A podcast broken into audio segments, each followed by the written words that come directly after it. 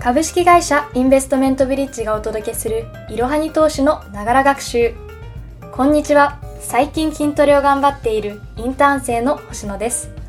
このポッドキャストではスマホ時代の投資企業分析メディアいろはに投資の記事をもとに投資の基礎知識から最近のトレンドまで幅広くご紹介いたします。通勤時間などの隙間時間でながら学習をして様々な知識をつけていきましょう。本日は9月11日に開催した投資家向け IR セミナープレミアムブリッジサロンから株式会社インベストメントブリッジ代表取締役会長保坂さんのワンポイントコメントブリッジレポートから注目企業をご紹介の音声を配信いたします。現役アナリストでもある保坂会長のお話から投資のヒントを見つけてみましょう。え皆さんこんにちは。えっと、早速なんですけど今日のワンポイントコメントですね、先週に続いてブリッジレポートのご紹介と、えー、その中から、えっと、かいあの、ちょっと面白そうな企業というか、皆さんが注目している企業を取り上げたいなと思ってます。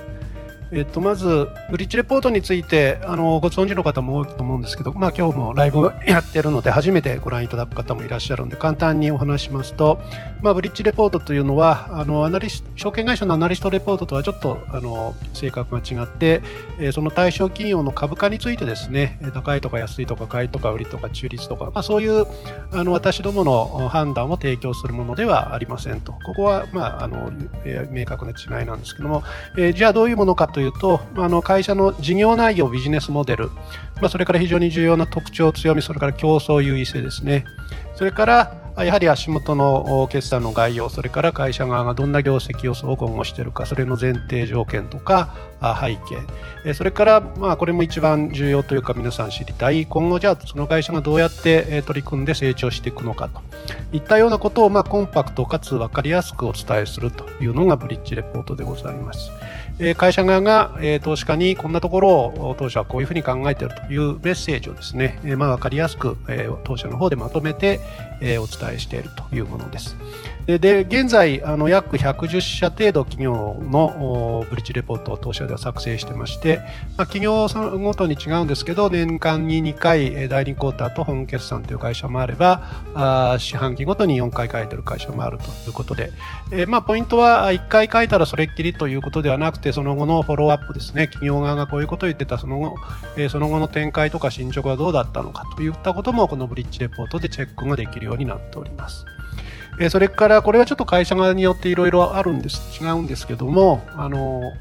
トップインタビューという形で、えー、企業のトップにお話を伺って今後の展開などについてのコメントもいただいてというようなことをやってます。えー、ということですね。で、えー、とですね、で、このブリッジレポートというのは、あの、当社が、ね、設立されたというかしたのが2000年の8月で、えー、今年で21年目に入ってきてるわけなんですけども、その時から、あの書いてるコンテンツの一つで、まあ今日はここに第1号のちょっとあの抜粋なんですけど、えー、インフォメーションディベロップメントという会社のブリッジレポートを書いたのが第1号で、でそもそもブリッジレポートのあの趣旨というのはですね、まあ当時なかなか個人投資家の方があ企業に直接話を聞くということはやっぱりなかなかそういう機会がなかったと。まあ、今もはこういう形で説明会があったりいろいろあったんですけど当時はなくて、え特にですねあのまあ機関投資家とかアナリストということになると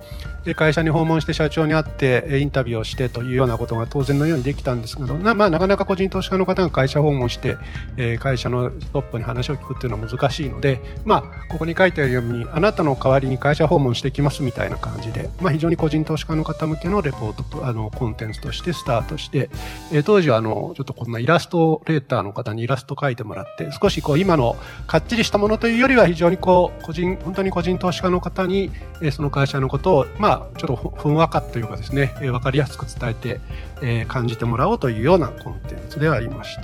で、今はですね、そんな、えそういう考え方はベースにはあるんですけども、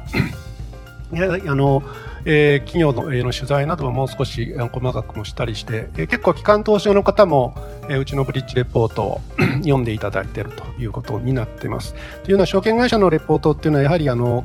対象企業が非常に限られてくるところなんですけども、まあ、当社は比較的いろんな企業さんのレポートを書いてますので、機関投資家からも基本情報を知るには、うちのブリッジレポートも使っていただいているというような環境です。で、えー、今日はですね、えー、とここあの当社のウェブサイトブリッジサロンというサイトには毎週水曜日にあのこのアクスブリッジレポートアクセスランキングというのを掲載しています。でこれはどういうことかというと、えー、過去4週間分のそのそれぞれのレポートのアクセス数を合計して、えー、毎週ランキングを発表してまして、これは、えー、と今週の水曜日に上がったものを6社、毎週6社出てるんですけど、出してみました。で今日はこの中で赤枠で囲んでるですね一番あ一番これ先週も1番だったんですけど2週続けてトップの九段。それから5位にあのオプテックスグループっていうのが入ってるんですけどこれ先週、えー、と9月の1日に掲載していきなり5位に入ってきてるということなんで、まあ、4週分合計が他の5銘柄は4週分合計なんですけども、まあ、オプテックスは1週分だけでこれに出てきたということなんで、まあ、非常に投資家の方も結構注目をしていると。いうことです。で、まあ、あの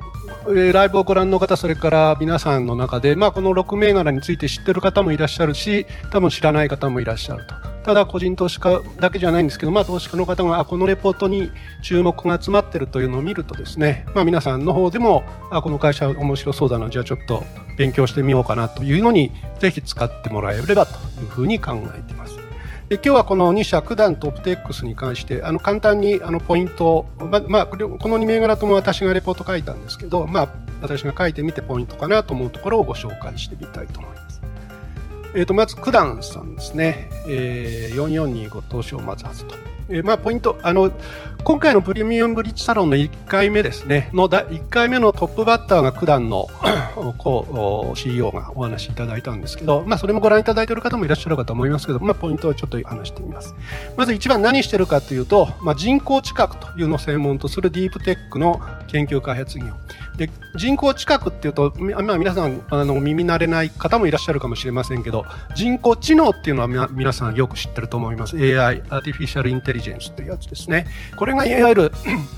物事を判断する脳だというふうに考えるとこの九段が取り扱っているのはアーティフィシャルパーセプション人工知覚ということで、まあ、目に当たると。いうことですね。この目と知能を組み合わせた、まあ、ちょっと後で出てくるんですけど、まあ、もっとすごいことになってくるんですけども、この人工知覚のアルゴリズムというのの非常にもう深く深くそこにも特化して研究開発をしている会社であるというところをまず一つ覚えてください。えそこで使っているスラムというあのアルゴリズムがあるんですけどもこれがまあ非常に世界的に、最も優位性が高い、ソフトウェアを開発している会社というふうになっています。それから2番目が巨大な市場性。えー、まあよくお分かりだと思うんですけど、やっぱり目を持つということは、あ今後例えば IoT だとか、あの人工、自動運転ですね。自動車の自動運転絶対欠かせない。あとはドローン。非常にあの、商用化も今始まってきてますけど。まあこんなところに AP が、えー、人工知覚が使われる。で、AI と組み合わせることによって、非常に巨大な市場が出てくるだろうというふうに会社側は考えてまして、まあ、アプリケーションとテクノロジー両市場で最大でも1000兆円ぐらいになるんじゃないかという、まあ、巨大な、本当に巨大な市場があって、そこを見込んでますということです。で3番目のポイントはその AP 技術が非常に優れてるんですけどもそれのがをより強固にする体制をすでに構築しているということで子会社にですね、アーティセンス社っていうドイツの企業を持ってるんですね。えー、とまだ100%全部持ってなくて、今段階的に株式を取得している段階なんですけど、最終的には100%子会社になるだろうということなんですけど、このドイツのアーティセンス社の社長というかですね、えー、プロフェッサーで、ドイツの大学にいらっしゃるダニエル・クレーマーズさんという先生がいて、この人が、まあ、まさにあのこの AI とか自動運転の研究も本当世界的な権威で、で彼の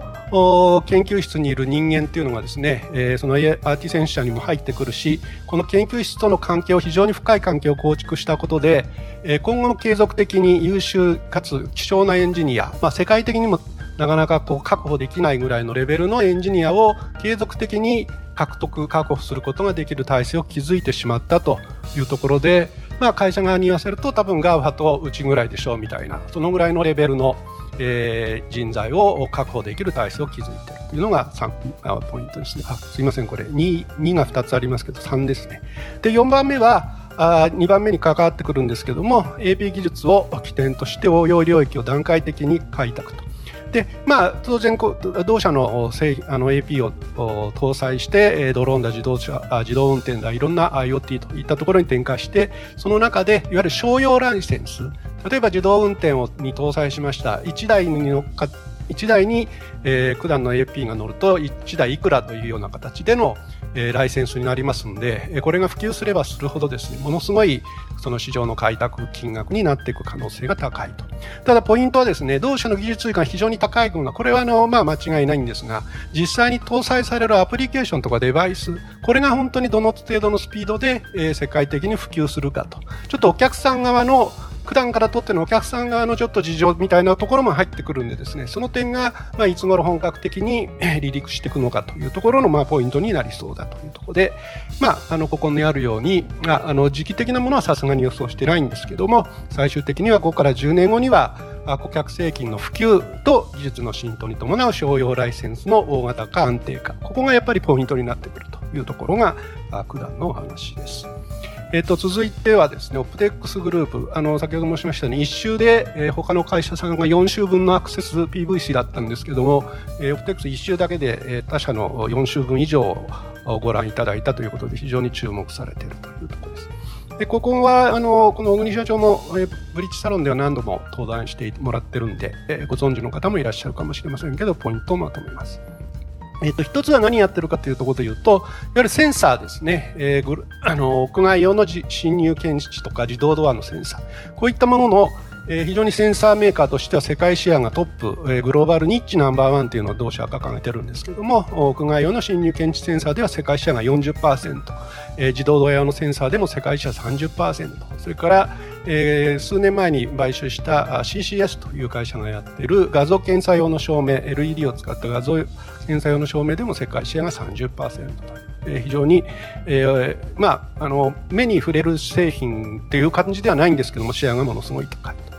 それから、え、ー、と、ここは企業理念みたいなところがちょっと面白いところで、えー、この会社の本社が滋賀県にあるんでですね、まあ、あの、近江商人の散歩をしって皆さんよく見にすることあると思うんですけども、えー、滋賀県に本社を持つオプテックス、オプテックス流散歩よしというものを、えー、掲げてまして、これが己よし、相手よし、世間よしというところで、まあ、自社もいい、相手もいい、で世間、え、世の中に社会的な価値も提供するというような意味ですね。で、ここの、このプテックス流散歩融資で一番面白いのは、この相手にですね、何が入ってくるか。まあ、お客さんは当然ですよね。それから仕入れ先、え、それから協力会社、まあ、自社の、え、ビジネスのおう上で、え、当然ながらそこいらは当然入ってくるんですけど、それに加えて競合他社も含めてくるっていう考え方が非常に、あの、あのユニークだなと。で、これはですね、創業者の小林、今取締役相談役が、あ常に言葉にしてる。まあ私も初めてお会いした時その話聞いて、あなるほどなと思ったんですけども、多様性こそが豊かさのあの象徴であると、源泉であるっていう考え方なんですね。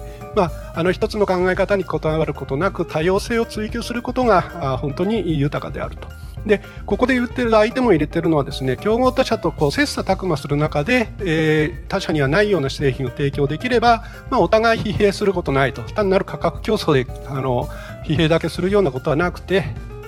画期的な製品が、それで市場が広がれば、あ自分も当然いいですけど、お客さんもいい、社会的にもいいと。こういう考え方が非常に特徴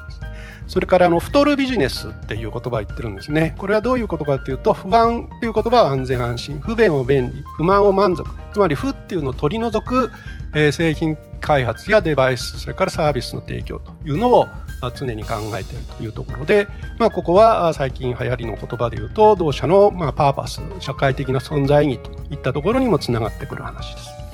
それから4番目がですね、あの、この屋外用侵入 検知センサーで非常に世界的なシェアを取って、まあ、これで、あの、グローバルな会社になってきてるんですけども、やっぱ会社側の認識の課題としては、やっぱりそれだけに頼るのはちょっともうまずいだろうと。まあ、これに、えー、を上回るようなビジネスを作ってなきゃいけないねということを、まあ、一にここ数年で、えー、本格的に取り組み出しまして、いわゆる物売りからこと売りへのビジネスモデルの推進というのをやってまして、えー、画像確認ソリューションということを今欧米で拡大してまして、まあ、詳細はちょっとここで私がもうすぐ時間ないんでぜひレポート読んでもらいたいんですけども、まあ、センサー単体を売るだけじゃなくて仕組みとしてのシステムで収益を上げていくストック収益を上げていこうというようなことを言っています。それから5番目としてはもう創業してから、まあ、あのえー、え長いんですけども、それでもベンチャースピリットというのを忘れちゃいけないよねということで、えー、売上高500億円へ再挑戦と書いてあるんですけど、まあ、今回のちょっとコロナのこと、それからとと待って、一回ちょっと遅れたんですけども、ここにあるように、2023年、えー来来、再来期ですね。再来期に、え、売上高500億円というのを掲げてるんですけども、え、この間、第2クォーターのところで、え、今期の業績を情報修正して、え、今期だけで450億、え、本来の中継では来期で、えー、上げてた450億を今年まあ達成えー、可能だという世界に入ってますんで、えー、この500億の前倒し可能であれば来期に達成したいとぐらいの勢いでやっているというところです。ちょっと株価の方はですね、情報修正発表したんですけど、あんまり冴えてないんですけど、まあ、ちょっと中国の FA 市場の盛り上がりというところの少し反動みたいなところ、まあちょっと FA 関連の銘柄そういったところも結構出てきてるんですけども、えー、同社に聞いてみると、基本的なその競争要因の問題というかっていうのはあ発生してないと。まああの今、ここのこの関係のところでは、まあ、自動車もそうですけど半導体不足とか部材不足、まあ、これが少しボトルネックになっている可能性はあるんですけどもあの基本的なところは変わってないというようなお話でありました。えー、ということで、まあ、時間もちょうどなんですけども、今、今回は、えー、ランキングの中から、まあ、2社を取り上げてみました。毎週更新されるので、ぜひ皆さんも、あ、この銘柄知らなかったけど、こんなにみんな見てるんだというような観点からですね、えー、自分の応援投資の対象銘柄の発掘にもぜひブリッジレポートを使ってみていただきたいなというふうに思います。えー、本日のワンポイントは以上でございます。ありがとうございました。本日も最後までご視聴いただきありがとうございました。ぜひこの番組への登録と評価をお願いいたします。ポッドキャストのほか公式 LINE アカウント、Twitter、Instagram、Facebook と各種 SNS においても投稿しているので、そちらのフォローもよろしくお願いいたします。ローマ字でアットいろはに投資です。また、株式会社インベストメントブリッジは、個人投資家向けの IR 企業情報サイトブリッジサロンも運営しています。こちらも説明欄記載の URL よりぜひご覧ください。